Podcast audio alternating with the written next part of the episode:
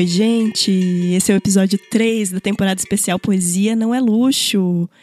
Eu sou Julia Reis, hoje tô com a voz um pouquinho fanha. Alergias aí da semana, o tempo maluco, mas isso não vai impedir que a gente tenha um momento gostoso entre nós aqui, né? Lendo histórias, lendo poemas. Episódio 3 na área. Quero relembrar vocês que a temporada especial Poesia Não é Luxo vai ter ao todo 10 episódios com 30 histórias, 30 poemas ao todo, 20 desses poemas inéditos, escritos por poetas que vivem aqui em Curitiba, e 10 outros poemas de poetas que pavimentaram de alguma maneira nosso caminho até aqui, uma homenagem às poetas que fazem a literatura brasileira. Toda quinta-feira tem novo episódio, então vai ter muito Raiz lendo coisas para vocês. Continuem acompanhando. A temporada especial Poesia Não é Luxo é um projeto realizado com recurso do Programa de Apoio e Incentivo à Cultura da Fundação Cultural de Curitiba e da Prefeitura Municipal de Curitiba. É produzida pela Cano Produções. Eu sou Júlia Reis e eu vou ler coisas. Então, as nossas três histórias de hoje são sobre a primeira, um assediador nojento de porcos, a segunda, sobre simpatias com água, e a terceira, caminhar com a cabeça erguida. Muito importante, né? Vamos ler a primeira história de hoje? A primeira história de uma pessoa chamada Belisa, Belisa ou Belissa, que diz o seguinte: Bem, aos 18 anos eu estudava para prestar vestibular e não ganhava meu próprio dinheiro como qualquer outro vestibulando. Numa pressa em me sentir útil, pedi que um amigo que trabalhava como animador de festa infantil me indicasse para chefe dele. Um pouco depois, eu estava trabalhando em festinhas como princesa da Disney. Contudo, os trabalhos de princesa eram escassos e logo a chefe ofereceu uma segunda opção: fazer bicos de personagem, aquelas fantasias de pelúcia gigantes que vemos em festinhas de crianças e campanhas publicitárias às vezes. O trabalho pagava 80 reais por hora, 20 a menos que as princesas. Pensei que seria dinheiro fácil, sem precisar cantar ou usar maquiagem, tampouco falar com as crianças. Mal sabia eu que seriam os 20 reais mais caros da minha vida. Chegando no local, um condomínio, a chefe me entregou uma fantasia de Peppa Pig. Calça de pelúcia, bota de pelúcia. Nunca vi um porco peludo, né? Mas um cone de material rígido com bracinhos de pelúcia que fazia o formato do vestido da porquinha e o cabeção para completar. Tudo para vestir por cima da roupa. Enquanto vestia a roupa, percebi o tamanho da furada. Míope, os meus óculos começaram a embaçar dentro da fantasia, e o campo visual era limitado aos dois furinhos do nariz da porca. O vestido rígido permitia que eu mexesse só do cotovelo para baixo, e a roupa de pelúcia começou a encharcar de suor. Curitiba nunca foi tão quente como dentro daquela fantasia. Antes de eu entrar, a chefe reforçou que eu não podia falar nada, nem uma palavra, com exceção de barulhos de porco. A festa em questão, para o meu terror, era em um pátio externo e ensolarado. Meu opening act era entrar dançando a música de abertura do desenho, que ficou tocando em looping, pelo que pareceu um ano, enquanto os convidados assistiam, provavelmente também horrorizados. Em seguida, conhecer a aniversariante, tirar fotos. Ela, com dois aninhos, ficou apavorada e chorou em todas as fotos. Não quis chegar nem perto da Pepa. Após esse primeiro round de horrores, fui colocada em um canto bem ensolarado do parquinho para interagir, ou seja, roncar com as crianças. Enquanto eu derretia na fantasia, as crianças pequenas se afastavam com medo e as um pouco maiores tentavam puxar o meu cabelo por baixo da fantasia, para provar que eu era de fato humana. Todo o evento durou uma hora, ou pelo menos foi o que me pagaram, mas pareceu uma eternidade, uma eternidade molhada, com cheiro azedo do suor de outros jovens sem dinheiro, ligados ao mundo real por dois buraquinhos para respirar. Ciente do meu sofrimento, a chefe que passou a festinha tomando refri na sombra, riu e me avisou que logo estava acabando. Só faltava as fotos com os adultos. Nessa altura, os braços já doíam do movimento travado e repetitivo, A minha garganta arranhava de grunir e roncar, o pescoço estava pesando com o cabeção e os óculos estavam caindo no meu queixo já faz um, fazia um tempo. Entretanto, o ato final de humilhação, a cereja do meu bolo suíno, ainda estava por vir. No meio dos convidados adultos, um bolinho de pessoas posando para foto. Sinto uma movimentação estranha. Um homem à minha direita esfregava o quadril na fantasia, mirando no que parecia ser a minha bunda real por baixo do cone do vestido, né? Quando me dei conta do que estava acontecendo, até porque ele me encoxava cada vez mais, fui tomada por um rompante de ódio, saturada de toda a humilhação e calor, limitada pela roupinha, me repuxei dentro do cone vestido para expor meu cotovelo direito que usei para golpear o infeliz no estômago. Não satisfeita, me virei na direção dele e, sem sair do personagem, emiti um ronco grunhido em muito bom alto som. Pego de surpresa, o assediador de porcos deu um pulo para trás, alarmando todo o grupo da foto, gritando escandalizado: Epa! Essa Pepe homem, essa Pepe homem. O que aconteceu depois disso não me lembro. Talvez por estresse pós-traumático, não sei. Mas sei que não fui mais chamada para animar festas desde então, nem como Pepa Peluda, nem como outros personagens. Nossa, mulher, que história, né? Tragicômica. Você sabe que eu lembrei que no último Dia das Mães a gente foi num, num sítio visitar é, animais e tudo, uma atividade infantil com a minha filhinha, que tem mais ou menos a idade da aniversariante, né? Ela é um pouco mais velha, dois anos e meio. E nessas, nesse sítio tinha as atividades com os animais, né? A gente foi lá dar, dar ração para os animais. Um lugar bem bacana, assim. E tinha uma atividade depois, em determinado momento, com, com a Minnie e o Mickey. Dançando no sol, inclusive. E aí eu lembro de ficar com essa vontade de saber a cara real dessas pessoas, a vida delas, né? Saber se elas estavam confortáveis fazendo aquilo que elas estavam fazendo. Eu sempre me sinto um, pouco eu assistindo me sinto desconfortável pelas pessoas, principalmente quando tem muita agitação das crianças em cima, né? O pessoal não tem muito limite, aí os pais querendo que, que tire foto e toda aquela. É, todo aquele movimento que pode ser violento em cima da, das pessoas.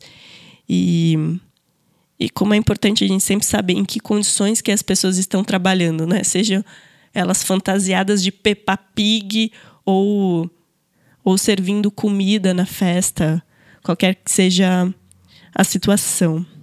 E essa história é uma, uma história de assédio, né? Me faz pensar como a cultura do estupro tem a ver com, com poder. Não é sobre sexo, né? A gente sabe disso. É sobre perceber uma pessoa numa situação vulnerável ali, que é uma pessoa vestida de, de porca no, numa festa infantil e usar isso para atacar uma pessoa vulnerável, né? É bem nojento. Lembrei também que quando eu estava na graduação, no primeiro do ano da graduação, eu pensei, eu já estava na graduação, né? Não era vestibulando mais. Mas eu pensei em pegar um trabalho assim de animação de festas infantis e depois acabei indo fazer outra coisa, acabei é, indo ser monitora de, de provas, gente, que era terrível também. A gente tinha que ficar vendo se os alunos na numa escola particular lá que me contratou, a gente precisava ver se os alunos estavam colando. São terríveis esses subtrabalhos, pagam pouco e a gente tem que se prestar algumas situações assim. E olha que esses exemplos nem são os piores, né? Do mundo do trabalho, a gente sabe muito bem. Bom, depois desse meu comentário revoltado sobre a história da Belisa, eu quero contar para vocês da poeta que pegou a história, que ficou com a história, que é a Luciana. A Luciana Eastwood Romagnoli nasceu em Curitiba em 83. Atua nas áreas de psicanálise, linguagens e arte. É jornalista, crítica, curadora e pesquisadora independente. Doutora em artes da cena, com pesquisa sobre dramaturgia e convívio. Publicou um livro que eu gostei bastante de ler, que é O Mistério de Haver Olhos, que é um livro de poema pela editora Quintal, e também publicou a dramaturgia Hoje Não, pela editora Urutau. A Lu, Luciana, escreveu então um poema para essa história. Vamos ler. Quando ela precisa escolher a fantasia para recobrir seu corpo, não basta rejeitar saias de princesas, não basta revestir formas infantis, nem grunhir. Quando ela precisa se encolher para evitar que lhe apalpem a bunda, não basta ser branca, lisa, preta, não basta ser amarela, rosa, peluda, nem grito, nem coice. É preciso o furo por onde espiar, respirar, espiar. É preciso descobrir do corpo a fantasia de ser uma. Esse é o poema da Luciana Romagnoli. Depois da leitura, a gente ficou conversando né, sobre o processo da Luciana, a relação dela com a história. E ela me contou que o que chamou a atenção dela foi a fantasia que vai da princesa à porca, né? E como essas duas facetas do que seria chamada feminilidade, essas duas facetas supostamente antagônicas, né, da princesa e da porca, essas duas fantasias, nenhuma delas defendem a mulher que está trabalhando de um assédio, né? A mulher da narrativa só se livra da condição social de ser apalpada quando o outro diz é um homem. Né? Isso que passou pela cabeça da Luciana, isso que motivou ela a escrever o poema do jeito que ela escreveu. Então, só quando o cara vem e diz é um homem, ela, ela se livra, né? E é um homem, ele teve essa percepção por quê? Porque ela revidou? Porque ele sentiu um cotovelo e achou que fosse uma outra coisa? E ao mesmo tempo, eu lendo a sua história, Belissa, eu senti, tanto na sua história quanto no poema da Luciana, essa sensação do gênero também como uma espécie de fantasia que gruda na nossa pele, né? A ponto da gente não conseguir se livrar dessa fantasia. Ou, às vezes, conseguir se livrar com muito custo. E por isso que eu gosto da, da imagem do furo que a Luciana colocou. É preciso furo, é, é preciso de alguma forma se libertar dessa fantasia que gruda na nossa pele, né? Então ela pegou essa essa imagem do furo do, do nariz ali da porca e transformou numa imagem de escape. Então é isso, né? Como que a gente fura essa, essas fantasias que, que nos limitam, limitam as nossas, os, os nossos movimentos, e a gente consegue respirar melhor, né, de alguma forma. Delicada essa história, né? Eu acho que muita gente vai ouvir essa primeira história e vai lembrar de, de acontecimentos de assédio no ambiente de trabalho. Infelizmente, as histórias são muitas.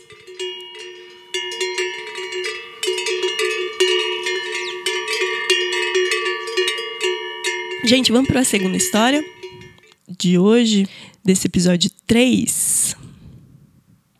Nossa, minha garganta tá super seca, galera. Depois me, me deem dicas de como passar por um outono seco de uma maneira menos sofrida, se vocês tiverem. Me mandem lá no Instagram, julia.rais. Vamos para a história da Renata. A Renata, é engraçado que a Renata começa a história dela com eu falo muito, mas Renata, deixa eu te falar que você é uma das pessoas que mandou a história mais curtinha do Highland Coisas de toda a temporada especial. Curiosamente. Vamos lá, Renata disse assim: Eu falo muito. Eu acho que essa é uma característica muito gritante, eloquente minha. Mas a minha mãe me conta que isso tem uma razão. Eu tenho uma tia, o nome dela é Nazaré. Ela falava comigo quando criança que ela era a cobra nasa. Mas assim, ela é bem maldosinha, porém gostava muito de mim. é, essa tia falou com a minha mãe que eu estava demorando muito para começar a falar. E aí o que, que ela fez? Ela sugeriu para minha mãe que a minha mãe fizesse uma simpatia. Como boa interiorana, a gente acredita em simpatia sim. Minha tia fez a simpatia, me deu água na concha e bem, tamo aí falando demais. Ai, Renata, adorei a tia NASA que ao mesmo tempo te trata bem, né? Você é a, a sobrinha que ela gosta, mesmo ela sendo maldosinha com, com os outros. Eu lembrei de outra simpatia que eu já ouvi falar, de colocar um pintinho para piar dentro da boca da criança. Vocês já ouviram disso? Já ouviram falar disso? Colocar um pintinho para piar dentro da boca da criança. Olha, olha isso, né, gente? É muito doido esse negócio de simpatia. Eu acredito também, eu acho que enquanto não está se machucando a criança ou qualquer outro ser envolvido, eu acho que é válido. A minha filha, como eu disse, né, ela tem dois anos e meio e ela fala pouco ainda, ela está se desenvolvendo mais agora indo para a escolinha. E eu vejo que existe uma preocupação mesmo. As pessoas se preocupam disso, da, da criança não estar tá falando. Ai, até os, a partir dos dois anos tem que estar tá fazendo essas, essas, essas frases, construindo isso, isso, isso. Mas ah, eu tento não passar essa ansiedade é, para a criança. Eu acho importante a gente não passar no, as nossas inseguranças, as nossas ansiedades para as crianças, né? Deixar ela mais um tempo nesse, nesse momento é, pré-superentendimento, né?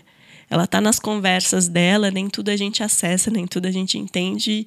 Existe uma, uma riqueza nisso também.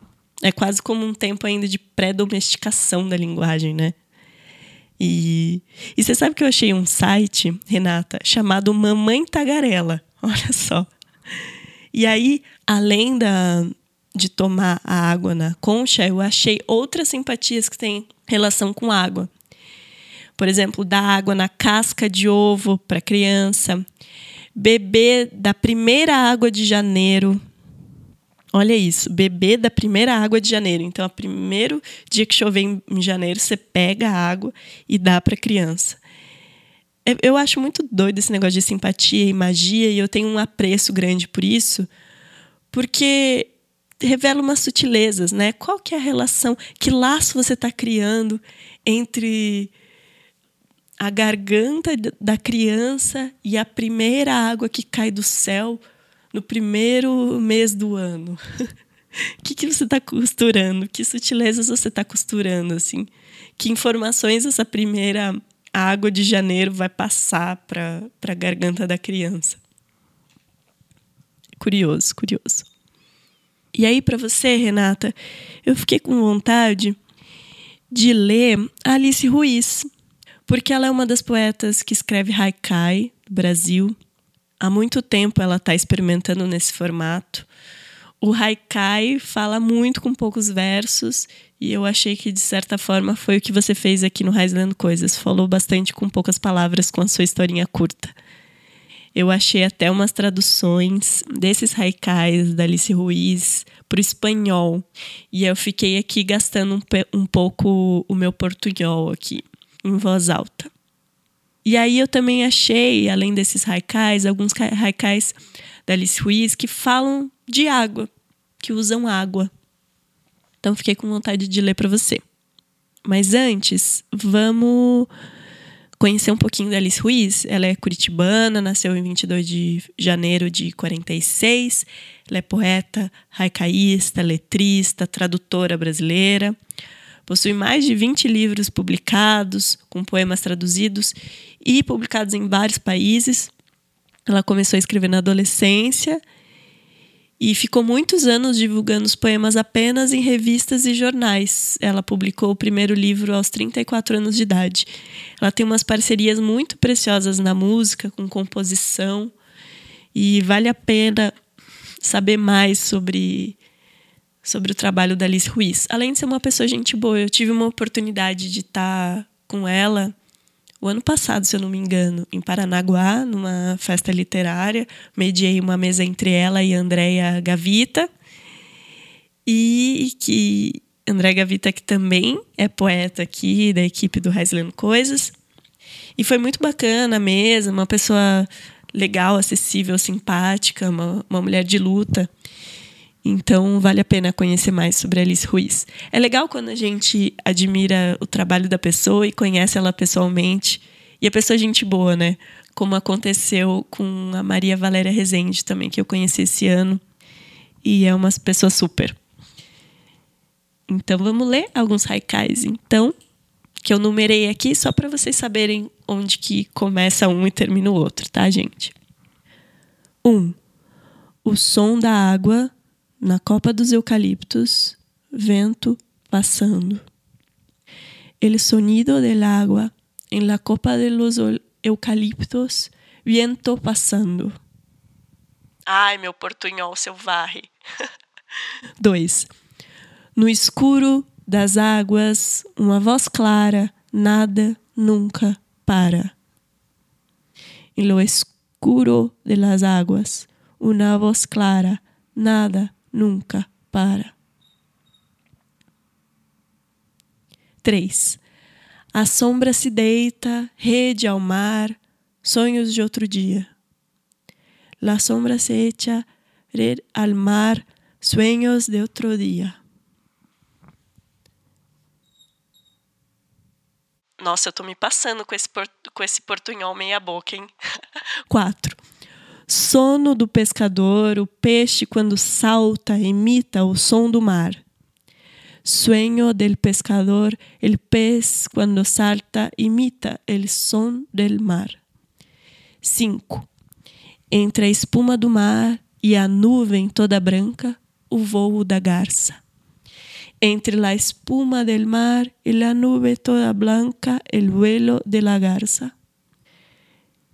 Esses cinco haikais são textos extraídos de uma revista literária chamada Tsetse, número 7 e 8, do outono de 2000, há 23 anos. Gente, eu não achei de quem, quem assinou essas traduções, tá? Pro, pro espanhol, pro castelhano. Mas são traduções revisadas pela Alice Ruiz. Renata, espero que você tenha gostado dos haikais. Também para quem para quem curte haikai, recomendo muito o último lançamento da Marília Kubota, uma poeta de Paranaguá, que circula aqui em Curitiba há muitos anos, junto com a Maria Valéria Rezende, de novo ela, que vocês ficaram conhecendo no episódio 2 do Reisland Coisas. Elas lançaram um livro de haikais juntas esse ano e vale muito a pena conferir, pesquisar e ir atrás. Eu não lembro o título agora, gente, mas é fácil de achar no Google, tá? É isso, Renata. Obrigada por mandar essa história. Espero que você tenha gostado.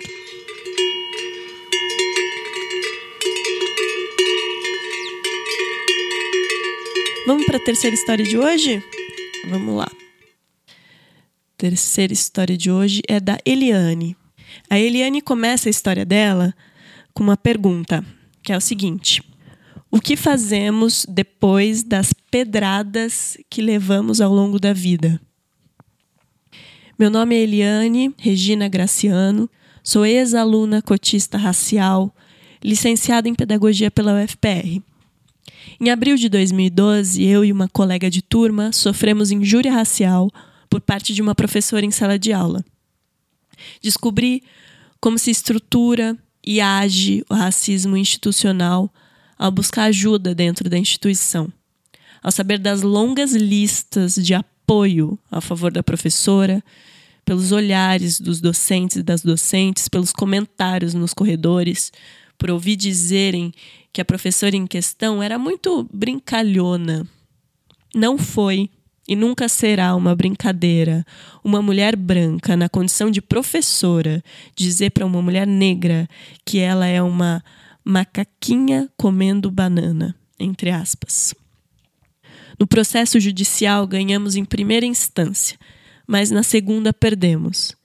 Quem perdeu e quem ganhou? Perdemos a oportunidade de deixar registrado no âmbito jurídico que isso ocorre com frequência nos diversos espaços de educação e ganhamos experiência para compreender as estruturas do racismo institucional. Descobri também que algumas pessoas utilizam seus diplomas como escudo para abusar da impunidade e continuarem praticando racismos, falando injúrias, ofendendo escondendo o lado real das próprias personalidades. Quem diria que o caso de injúria racial negado como racismo barra injúria pela justiça ainda teria repercussão quase 10 anos depois? Acredito se aquela cena que se passa dentro de uma sala de aula da universidade mais antiga do país, na cidade de Curitiba, ainda permanece na memória, é porque ela firmou raízes nos corações de tantas pessoas que nos ajudaram e ela nunca será apagada. A nossa luta existe diariamente para quebrar os escudos, fazer com que nossas vozes sejam ouvidas e ecoem por muitos anos. É necessário reconhecer o que já conquistamos, procurar o apoio das amizades, família e movimentos sociais para ajudar na superação do racismo. Agradeço pela oportunidade de discutir novamente esse acontecimento. Até quando o racismo vai permanecer na sociedade, eu não sei. Estamos um pouco mais de um século de abolição e compreendo que ainda temos muitas pedras, entre aspas, para transformar em calçadas, construir o agora e o futuro para vivermos com mais respeito e dignidade. Seguimos resistindo, mantendo a esperança e tendo fé em dias melhores, que possamos agir para fazer a diferença. Das pedras que me apedrejaram, construí a minha calçada para caminhar de cabeça erguida. Eliana Graciano. Um abraço sincero. É assim que a Eliane termina a história dela muito forte, muito bem posicionada, né? Eliane, é, é muito infelizmente que essa história tenha acontecido, né? Eu não queria estar tá contando essa sua história, né? Poderia estar tá contando várias outras suas histórias, porque imagino que você tem muitas histórias, ainda mais como pedagoga, né? Tantas coisas você deve ter vivido infelizmente, a gente precisa continuar falando disso, né? Infelizmente, é muito cansativo. Obrigado por compartilhar. O Coisas sempre vai ser um espaço da gente contar as histórias reais, de pessoas reais. E não sei se vocês perceberam, mas histórias de racismo já apareceram outros episódios, vão continuar aparecendo. E que esse seja um momento de reflexão, de tomada de ação para todo mundo, para a gente se responsabilizar em relação é, à transformação social. É como a Eliane disse aqui, que a gente precisa acreditar na superação do racismo, precisa mais do que acreditar, né? Precisa realizar isso, precisa ajudar é, realizar essa superação do racismo. Isso é uma coisa que a Carol D'Artora, que é a nossa deputada federal pelo PT, ela também fala de acreditar no racismo como uma estrutura que precisa ser superada e pode ser superada, né? Independente do que independente se isso vai, vai acontecer a gente testemunhando com os nossos olhos agora ou isso vai ficar para o futuro, é uma, um sistema de, de opressão e de exploração, que tem gente ganhando dinheiro em cima do racismo, que precisa ser superado. Eliane, o que me chamou a atenção também na sua história foi o fato de, de se passar na UFPR, né? Você mesma falou que a UFPR é considerada a primeira universidade do Brasil. Eu acho que ela, ela não é a primeira faculdade, né? Se eu não me engano, a primeira faculdade, eu acho que aquela faculdade de direito lá da Largo São Francisco, lá em São, em São Paulo. Se eu estiver falando besteira, depois vocês me corrijam, gente. Mas eu acho que é Tipo, não é a primeira faculdade, eu ouvi falar dessa diferenciação. Não é a primeira faculdade, mas é a primeira universidade, né? Essa coletânea de cursos. Então, é uma história para a gente pensar também que universidade que a gente está construindo também, porque é uma, uma história que já se passou há anos atrás e que continua acontecendo, né? E eu trouxe a Carol D'Artora também porque, além de ter sido a primeira mulher negra eleita vereadora na capital do Paraná, como terceira candidata mais votada, é, professora de história, militante da Marcha Mundial das Mulheres do Movimento Negro, tudo isso, ela também passou pela, pela universidade, pela Federal do Paraná, né? Ela é graduada em História pela Universidade Estadual do Rio de Janeiro, especialista em Filosofia pela UFSCar, ela é mestre em Educação pela UFPR e doutorando em Tecnologia e Sociedade pela UTFPR, né, que é a Universidade Tecnológica Federal do Paraná. Ai, gente, vocês não vão me ouvir tossindo, porque o Lu amado Luciano Fatini, que é produtor de som, vai cortar as minhas tosses. Mas tá complicado hoje, gente. Então, voltando para a história da Eliane, então tava pensando sobre isso, sobre a Carol D'Artora também ter sido uma profissional que passou pela UFPR, como a Eliane, pedagoga, e como a Andréia, poeta, que recebeu a história da, da Eliane. Então, qual universidade a gente tem a obrigação de construir, né? E Eliane, achei bonita essa metáfora que você usou das pedras, de construir um novo caminho, né? Você não está falando só de uma história que te atingiu é, individualmente, mas fala de uma construção para o futuro de um caminho coletivo com essas pedras. E também fiquei pensando, Eliane, naquele ditado popular, né? O que não te. Como que é? O que não mata, fortalece. E eu, sinceramente, não acredito nesse ditado popular. Eu não acho que o que não te mata te fortalece. O que não te mata, às vezes, te enfraquece, te traumatiza. Então a gente tem que sair dessa mentalidade também que ai, os, os acontecimentos ruins fazem a gente uh, melhorar, fazem a gente evoluir. Não, os acontecimentos ruins machucam, traumatizam e precisam ser penalizados de acordo com a lei, né? Então, é bonita essa imagem da pedra como a construção de um caminho futuro coletivo, mas levar pedrada dói, né? E a gente tem que simplesmente impedir isso. Não dá para ficar nesse discurso de que as pessoas se fortalecem a partir de acontecimentos ruins, a partir de serem vítimas de crime, né? Não pode acontecer, não pode seguir acontecendo. A tolerância tem que ser zero, né? Bom, a Andréia Carvalho Gavita, então, é a poeta que recebeu a história da Eliane, uma poeta paranaense do interior do Paraná, trabalha no Departamento de Ciências Florestais da UFPR. Ela tem sete livros publicados, todos no gênero poesia. É editora na editora Donizela, web produtora do coletivo Marianas e nas revistas literárias Zunai e Esfera. Deixa eu deixar aqui minha admiração tremenda pela Andrea. Andrea que é uma pessoa que aprendeu a fazer tudo ali na, a, a, como, como materializar um livro, aprendeu a diagramar, aprendeu a editar, aprendeu a imprimir para levar novas oportunidades de publicação para mulheres que não tinham entrada no grande mercado editorial brasileiro.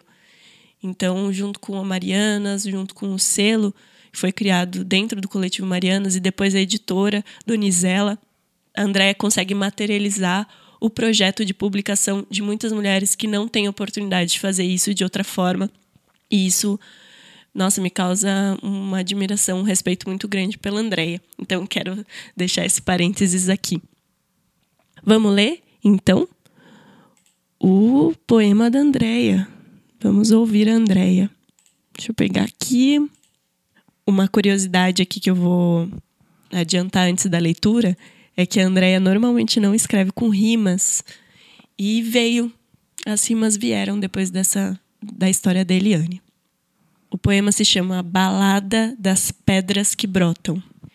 Se vem com um timbre de rica adaga o alto cargo na academia fálica, não nos fatia a corda alada, a ponta suja da sua faca se é com tinta publicitária, o diploma na moldura cara, não nos suja a biografia intacta, a pintura que a história descasca. Se parte em regras de física esquálida, as cores livres na fila de castas, não será das atas, nem das honradas salas, a mão lembrada que educa e embala não sairá impune a carga horária desperdiçada em racista risada, a carreira toda chamuscada pela maldade ritmada em piada. De que adiantam as musicais palavras no currículo de notas amargas? Se era o verso xingou a praga, será cantiga de sátira amarga, com injustiças desmascaradas aos pequenos, aos anjos e às asas. Mais vale a rima, minúscula e fraca, em ponto cantado por entidade da mata, do que a vitória adulterada por verbo sacro em elitista área. Nada digno permanece escrito do que aos gritos o outro apaga. Já os louvores e as cantatas nos contam da ópera dos rios que, mesmo em prantos contidos, não sufocam a melodia das águas. De cada pedra que o sepulta após um cuspe, após mordaça, o verde exulta, um ramo rasga, a folha escapa da argamassa, timbrando o bosque, criando estrada. Eu gosto muito das imagens que a Andrea constrói nesse poema. Eliane, espero que você tenha gostado do poema também. Tem algumas imagens que para mim ficam muito muito fortes, né? O alto cargo na academia fálica, essa professora racista reproduzindo também o patriarcado, né? Porque o patriarcado também é sustentado pelo sistema racista. Tem uma outra parte que a Andrea fala, não nos suja a biografia intacta, né, que é a, a superioridade da vítima em relação à agressora.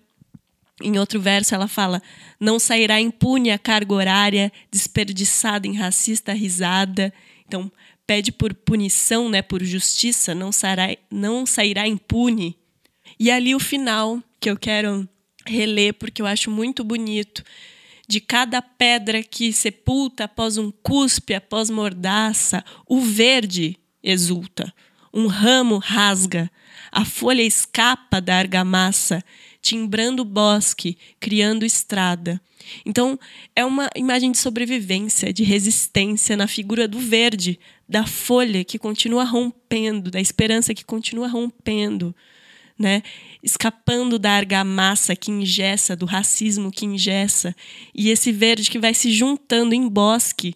Então, de novo, a coletividade e criando estrada, caminhos antirracistas. Então, esse verde, dessa folha que vai rompendo, que vai se juntando até criar bosque e criando caminho, né? como se o, o bosque apontasse esse caminho, esse caminho antirracista.